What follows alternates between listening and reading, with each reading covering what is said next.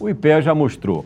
Quase 90% dos encarcerados do Brasil são público-alvo da Defensoria Pública. Noutros termos, os pobres são o grande público preso e também usuário da Defensoria, porque, mal comparando, o trabalho da Defensoria, que é atender as pessoas que não podem pagar um advogado, pode ser, digamos assim, comparado ao SUS, a excelentes profissionais, um serviço de qualidade, porém comprometido pelo excesso de demanda. E para conversar sobre o trabalho da Defensoria Pública no Ceará, a nossa convidada de hoje é a Defensora Pública Geral do Estado, Elizabeth Chagas. O Anuário do Ceará é um produto multiplataforma. Está aqui na TV, na internet e também no nosso site, www.anuariodoceará.com.br. Na versão impressa, são 680 páginas. Muito conteúdo, muita informação e muita análise. E um dos capítulos do anuário diz respeito à justiça. O título é Justiça, mas dentro desse capítulo você tem, além dos dados do Judiciário, informações sobre o Ministério Público, sobre também os tribunais de contas. E também nesse capítulo a gente traz quem compõe a Defensoria Pública do Estado do Ceará, com seus pontos de atendimento também. O trabalho da Defensoria é determinante para dar justiça, para dar atendimento jurídico a quem não pode pagar um advogado, a grande maioria das pessoas. E a nossa convidada do programa de hoje é a Defensora Pública Geral do Estado do Ceará, Elizabeth Chagas. Elizabeth, muito obrigado por você ter participado, por ter vindo para o nosso programa hoje. Um prazer. Olá, Juscelio. Eu que fico contente de estar aqui podendo contribuir e dar informações a respeito da Defensoria Pública. Muito bem, eu começo perguntando para a senhora, com relação ao trabalho da Defensoria, esse dado que eu dei no início, que é um dado, acho que do ano passado, que não deve ter mudado muito, em relação à quantidade da demanda que as defensorias pelo Brasil têm. Né? 90% dos presos são usuários da defensoria, ou seja, são pessoas que não podem pagar um advogado, como eu disse. Em que medida a senhora diria que a, a defensoria é um trabalho, é uma assistência jurídica que é comprometida pela demanda. O grande problema da defensoria é a demanda ou a senhora apontaria outras, outras questões, outras razões mais fortes que sejam um problema para vocês trabalharem?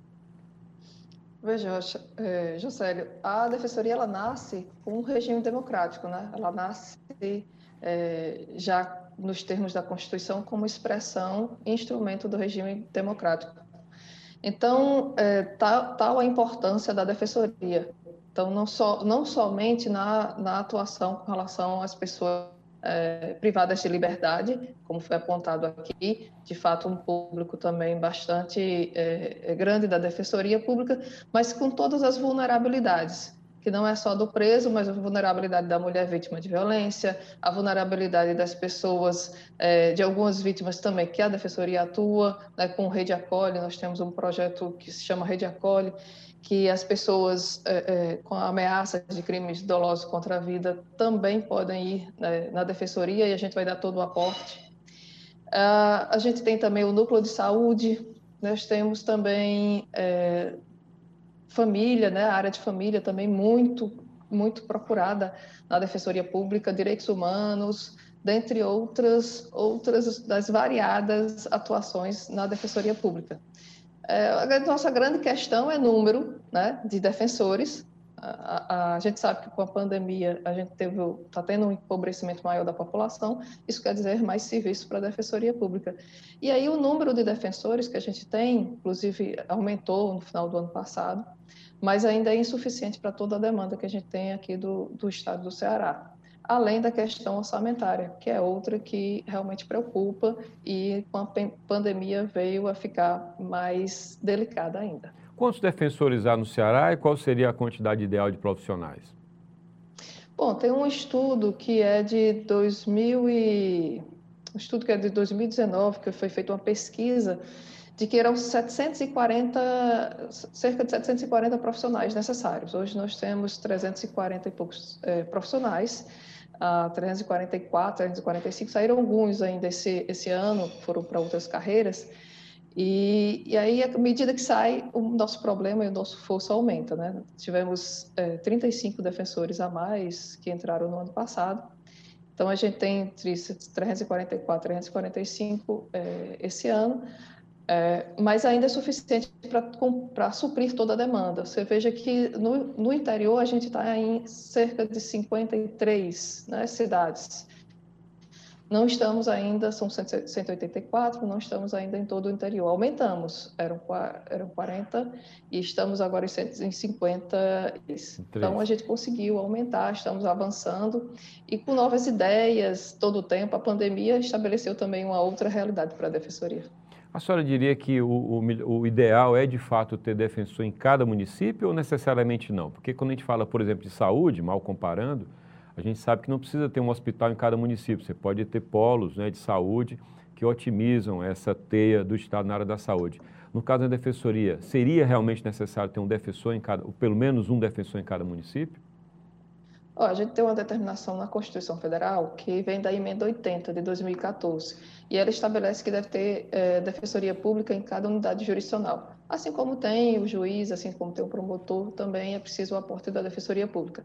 Mas aqui no estado do Ceará a gente tem a criatividade, tem colocado macro-regiões e a atuação dos defensores em macro-regiões, para que a gente possa expandir e ampliar. Inclusive agora na pandemia a gente também botou a atuação é, como não tinha, não era físico, né, a, a, a, análise, também a atuação de defensores em locais onde a gente não, não tem normalmente atuação, mas a gente conseguiu, com os processos virtuais, é, dar uma, um avanço aí nesse período de pandemia. Por falar nisso, o que é que a pandemia ensinou para a defensoria, né, na sua visão, e o que é que desse, dessa prática durante a pandemia deve permanecer como usual para o trabalho de vocês? Bom, a pandemia estabeleceu uma nova realidade, né? Ah, como era algo totalmente imprevisto, a gente teve que fazer todo um replanejamento da instituição em vários aspectos. É, e na nossa, na nossa atuação, a gente, felizmente, conseguiu, de fato, atender a população. Nós temos aí, ah, de abril a julho, mais de 267 mil atuações na Defensoria Pública quer dizer, e o que vem aumentando mês a mês, que quer dizer que a gente tem conseguido, de fato, dar o aporte à população. Mas isso é bastante insuficiente ainda para o que a gente precisa, para o que as pessoas precisam. O que, que acontece? Algumas pessoas é, que ah, eram mais afastadas, não podiam se deslocar, a gente conseguiu chegar a essas pessoas. Mas o vulnerável digital é, é o grande problema que a gente precisa é, é, acessar ainda. Então, nessa pandemia, a gente precisou tanto investir na parte tecnológica da defensoria, né, reinventar, criar, mesmo sem orçamento, mas a gente criar vários sistemas e precisaram ser rápidos e ágeis, como, por exemplo, o site da defensoria, hoje é, ele é acessível pelo celular. Ele é todo móvel, né? Então, é, e com 93% de acessibilidade. A gente não tinha essa realidade. Foi preciso instalar e rápido.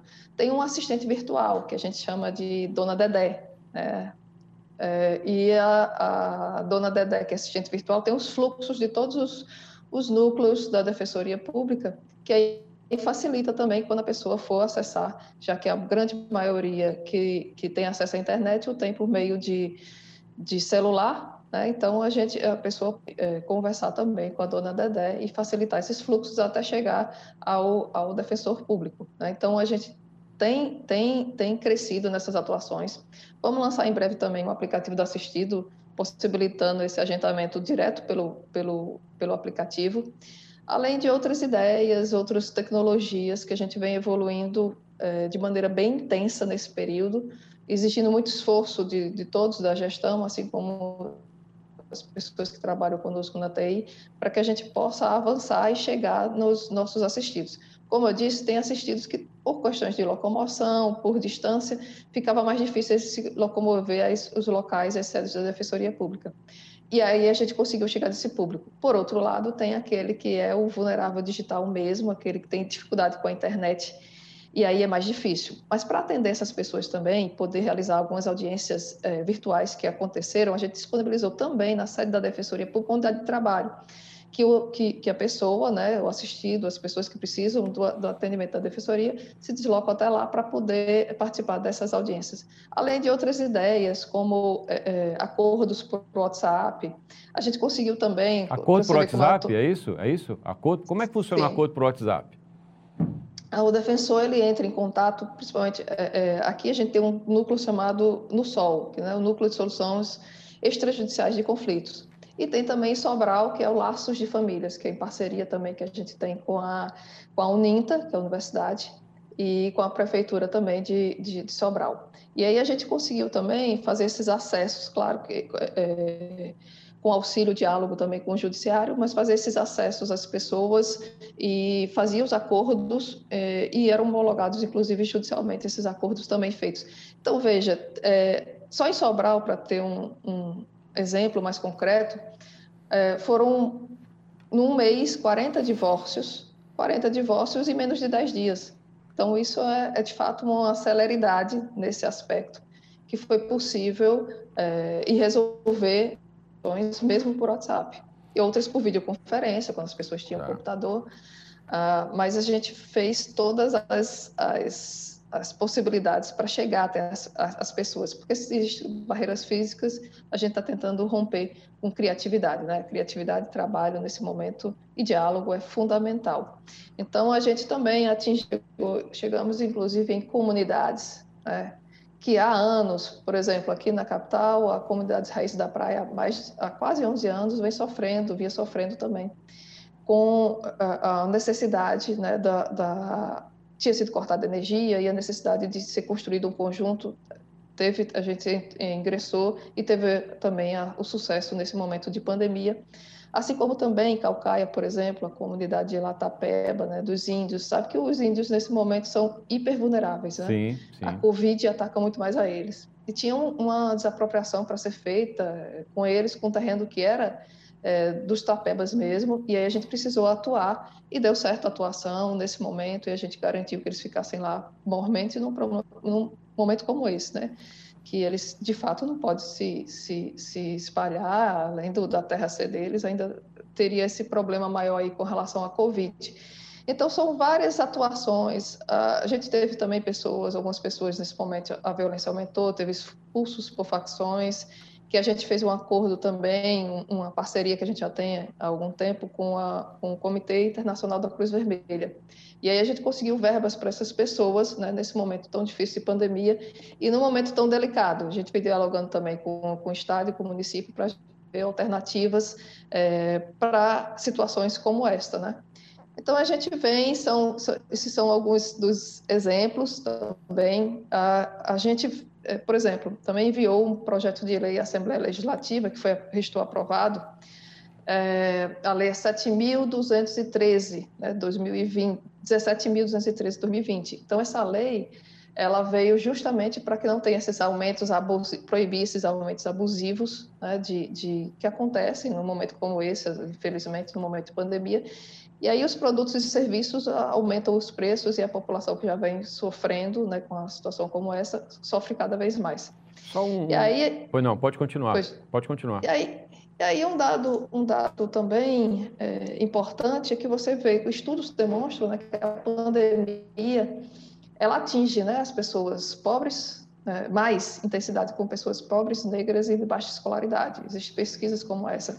Então, é justamente o público-alvo da defensoria que vem é, sofrendo cada vez mais e que a gente precisa da atuação cada vez mais presente e com soluções para um momento como esse. Então, é isso. A defensoria precisou se reinventar nós nos reinventamos. Agora, a gente tem também algumas questões bastante sérias, né, como as questões orçamentárias.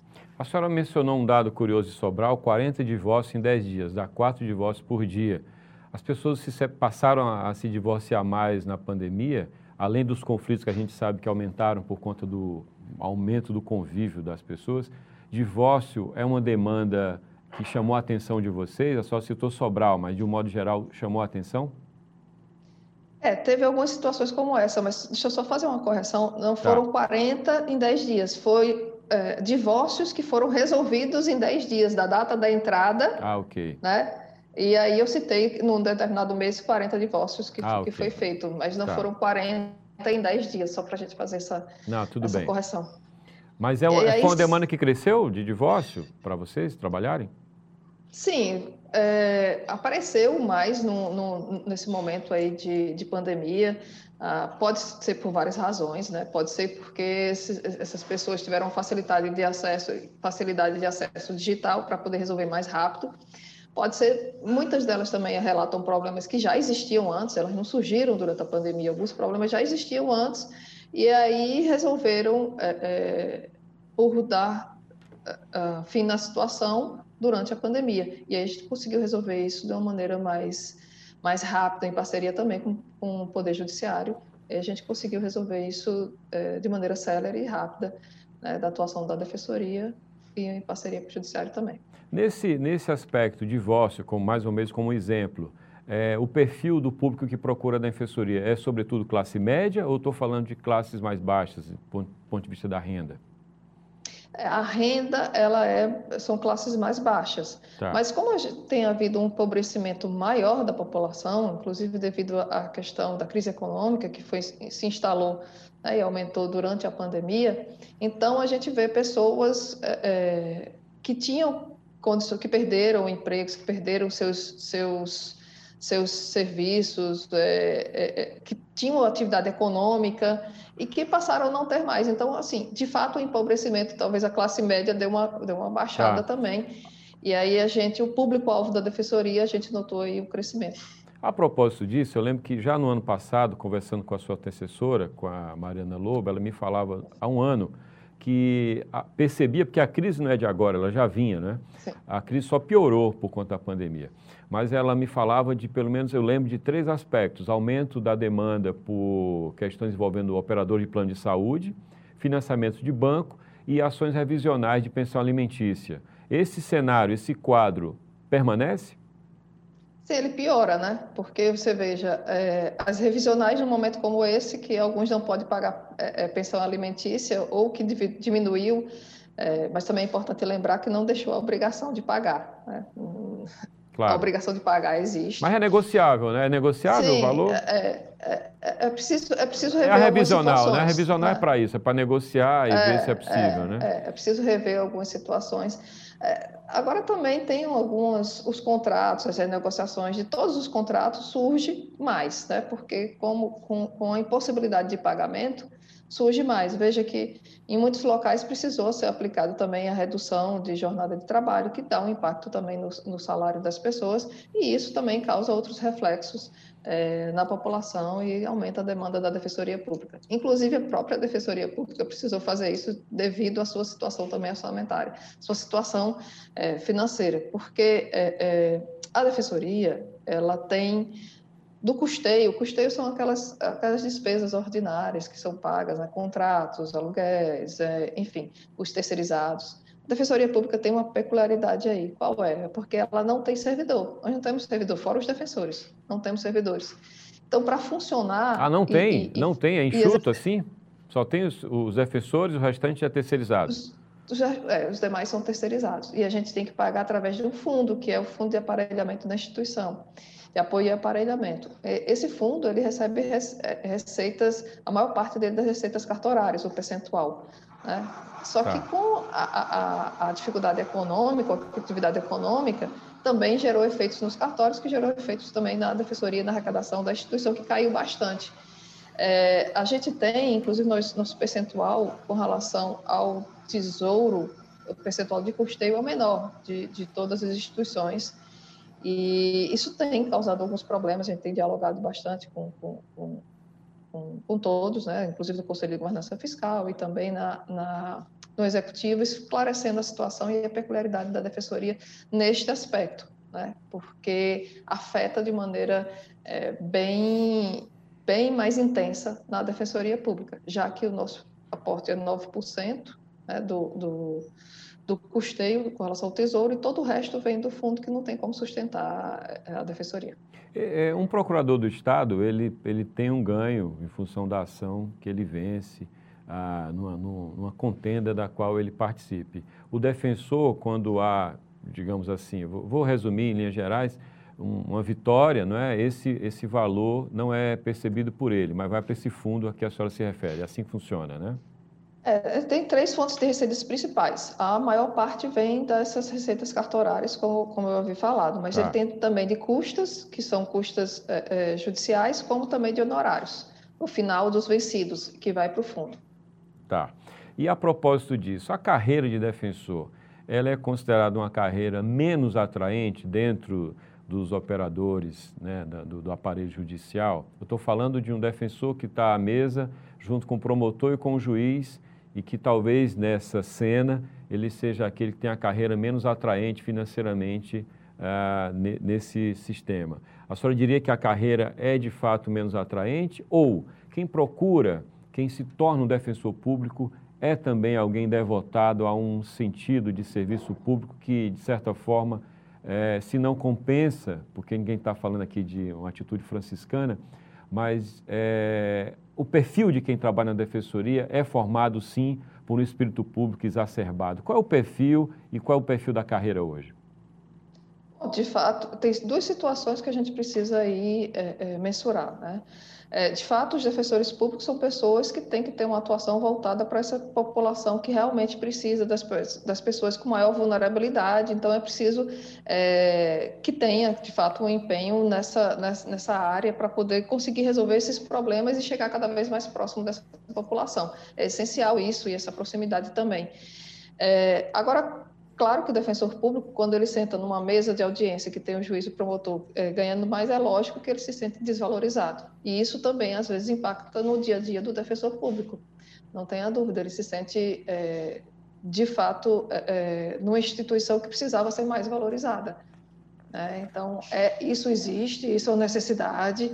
Ah, a gente vive aí um problema, claro que o Estado, nesse momento, também tem diversas é, bastante dificuldades devido a esse problema de pandemia, mas é algo que a gente sempre, que a instituição sempre buscou e, de fato, há uma, um sentimento de desvalorização, sim, que é algo que, com o tempo, a gente precisa corrigir. Isso implica numa rotatividade maior, defensora? Sim, como eu até tinha te falado no início dessa conversa, alguns defensores, nesse ano mesmo, deixaram a instituição, né, no início desse ano é, deixar a instituição para outras carreiras. Né? Ah, Passa no outro concurso, por exemplo, e vai embora, né? É, acaba indo embora, isso é muito ruim para a instituição, porque, veja, a gente inclusive tem um concurso público que é de 2015, que tem pouquíssimos profissionais ainda para poder a gente chamar, e causa um, um, um desnível, né? não só nosso desnível né, só em números, mas também em termos remuneratórios também há um desnível que a gente precisa também prestar atenção nisso. O último concurso foi 2015, a senhora falou, né? Foi, 2015. Tem previsão de um novo? É, sim, agora a gente tem aí uma, uma lei complementar, 173, salvo me engano, que nos dá limites aí para que a gente faça essas nomeações, novos gastos, aumento de gastos. Reposição não, a gente pode fazer as reposições que são necessárias e importantes, mas esse aumento de gastos é, a gente tem aí essa lei complementar que é nacional, que foi inclusive o acordo que foi feito para que viessem verbas para os estados. Então a gente precisa de fato também dialogar sobre, sobre essas essas questões. Mas a senhora não, não diria, olha, vai ter concurso em 2021. A senhora não tem essa, esse horizonte claro ainda. É, a gente pretende, de fato, fazer concurso. Né? Nosso problema é com essa lei é, é efetivar as nomeações, por conta do aumento da despesa. Né? Mas fazer o concurso, sim, a gente pretende. voltando ainda ao sentido prático do trabalho de vocês, é muito comum, ou eu imagino que seja também um, um, um caminho plausível, demover a, o, a clientela, o assistido, como a senhora diz, de um, de um percurso jurídico e tentar resolver isso antes de dar prosseguimento? Dentro do possível, vocês trabalham essa ideia, Elizabeth? Isso é fundamental. Isso é uma ideia que eu, eu venho reforçando e, e é uma ideia. É quase uma mediação, né? Um trabalho de mediador, é, é né? extremamente necessário que se tenha essa mediação nos loca... nas questões que são possíveis de mediação. Eu não estou falando em mediação, por exemplo, no caso de violência doméstica. Isso aí é, não, não é o caso. Claro. Né? Mas eu estou falando em questões que são possíveis de mediação. É, em tudo por tudo, tem algumas demandas, por exemplo, é, o núcleo, núcleo que eu tenho atuação é o núcleo de moradia. Se a gente resolve algumas demandas é, sem entrar judicialmente, às vezes demora anos. Deu, deu um exemplo aqui dessa raízes da praia aqui que demorou quase 11 anos para se resolver, que foi também uma demanda do núcleo de moradia. Agora, quando a gente resolve, né, é, teve, por exemplo, casas do Pirambu que caíram, que cederam a cratera no, no ano passado, e aí a gente teve uma atuação, a gente conseguiu resolver isso daí sem precisar judicializar absolutamente nada. Então, esse é um, só um exemplo de, de atuação nossa que a gente consegue resolver e fica mais rápido, né? O diálogo, tanto o diálogo com, com as instituições, com o Ministério Público, o Judiciário, com o Executivo, com o Legislativo, Tribunal de Contas, enfim, o diálogo ele é fundamental para o nosso crescimento. Então, sim, eu incentivo sempre esse diálogo. Eu acho que, inclusive, esse ano nós conseguimos resolver várias demandas também no diálogo. É, e demandas que judicialmente demoraria anos e anos e porque, enfim, vem outras questões, vem recurso, vem tudo. Então, quando a gente consegue resolver e dar uma, uma prestação, né, uma, uma garantia de direitos mais efetiva e mais célere para a população, isso nos deixa, inclusive, mais felizes também. Elizabeth, a gente sabe que o sistema prisional ele tem como um dos seus grandes óbices, uns grandes, digamos, pontos nervosos a questão do atendimento jurídico aos presos, né? É, em boa medida, as facções foram é, avançando no vácuo do Estado, na falta do atendimento jurídico, na falta das condições adequadas da prisão, não é? na contramão, naturalmente, do discurso é, violento que a própria sociedade às vezes cria de desprezar o preso. Isso já está comprovado que não, não é o caso. Em que medida o trabalho da defensoria dentro do sistema prisional, ele consegue, em que medida vocês mensuram isso, ele consegue um impacto no, no, que eu diria de um ambiente mais pacífico no sistema prisional. Como é que vocês medem isso e como é que vocês uh, se planejam para avançarem nesse sentido? A gente vem fazendo também nesse ponto o diálogo, né? Diálogo fundamental. A gente tem tido atuações na, nos locais que é possível a gente desenvolver o diálogo, na medida que é possível desenvolver o diálogo. Claro que em algumas situações a gente precisa judicializar mas a gente vê, inclusive a gente faz parte do GMF, né, que é, um, é, uma, é uma ideia que foi desenvolvida também pelo, pelo ministro, do presidente do STF, né, o Dias Toffoli, e isso envolve um diálogo entre as instituições e também com a Defensoria Pública para resolver as questões do sistema carcerário e do socioeducativo também. Então, a gente senta, conversa e vê estratégias, ideias, projetos que a gente possa compartilhar.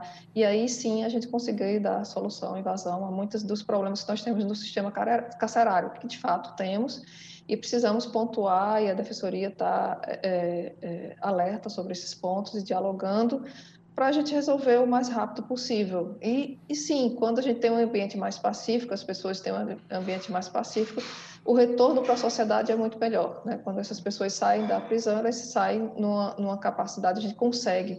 Né? Porque quando a gente recupera, é, ainda que seja mínimo recuperado, já é muito importante cada recuperação é, que é feita. Né? E, e, e se o trabalho é feito assim, dialogando, a gente consegue, de fato, ampliar mais as pessoas recuperadas. Né? No socioeducativo também a gente tem uma atuação, um projeto também nosso, que tem também incentivado esse diálogo e tem conversado com, com, com os jovens e, e na situação que, que, se encontram e resolvido várias questões, tem sido avaliado, temos um núcleo de pesquisa na Defensoria que avaliou também um, um projeto bastante exitoso e que a gente tem é, feito algumas mentes é, refletirem sobre o percurso de suas vidas, né, alguns jovens, que é necessário também. Então, a gente tem atuado nesses diversos fatores, nesses diversos locais, que é importante para poder a gente crescer enquanto instituição e atuar onde mais se precisa, seja no sistema carcerário, no socioeducativo,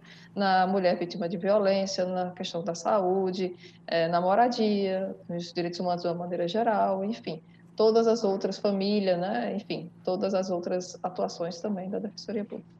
A impressão minha, eu não tenho nenhum dado concreto, mas a defensoria é um, um serviço predominantemente feminino. É, é de fato, é, é, as mulheres elas têm um destaque na, na instituição, têm feito uma atuação, é, não diria em termos numéricos, o ano passado eu diria que tinha mais homens, hoje eu preciso rever esse, essa, essa análise específica a respeito de se mais homens ou mais mulheres, mas eu acho que ainda continua com, com mais homens, né? mas a gente tem é, uma atuação, tanto de homens como de mulheres, da, da, instituição, efetiva. Só que, de fato, a Defensoria Geral tem sido ocupada há alguns anos por mulheres. É, a, a, força das mulheres no Estado de Ceará. Sim, é. a senhora, a senhora é, sucede uma, uma, colega mulher e, se eu não me engano, antes houve outras defensoras, né? sim, né? várias sim, mulheres. Sim, sim, né? foram mulheres também. Ah. É, teve também a doutora antes de mim a doutora Mariana, a, antes a doutora Andréia, a doutora Francilene, enfim, Sim. defensores gerais também que, que atuaram também é, construindo o tijolinho e melhorando a instituição. Elizabeth, foi um prazer conversar com você. Eu teria muito mais questões a tratar. É um assunto que interessa a todo mundo. Não é? é muito bom ter um, um, atendimento jurídico de qualidade que, que seja capaz de dar resposta, assim como a saúde pública. E eu, eu sempre procuro fazer esse paralelo com o SUS, não é? que a pandemia mostrou o quão importante é o SUS e certamente a Defensoria também é muito importante para as pessoas. Muito obrigado e boa sorte na sua gestão. Eu que agradeço, Josélio, a você e a todos que nos veem, nos ouvem, porque é muito importante a gente divulgar o trabalho da Defensoria e a amplitude de atuação da Defensoria, né? O que, que ela pode chegar, o que, que ela pode fazer e as transformações sociais que a gente vem fazendo também é, nessa instituição. Muito obrigado. Eu conversei com a Defensora Pública Geral do Ceará, Elizabeth Chagas.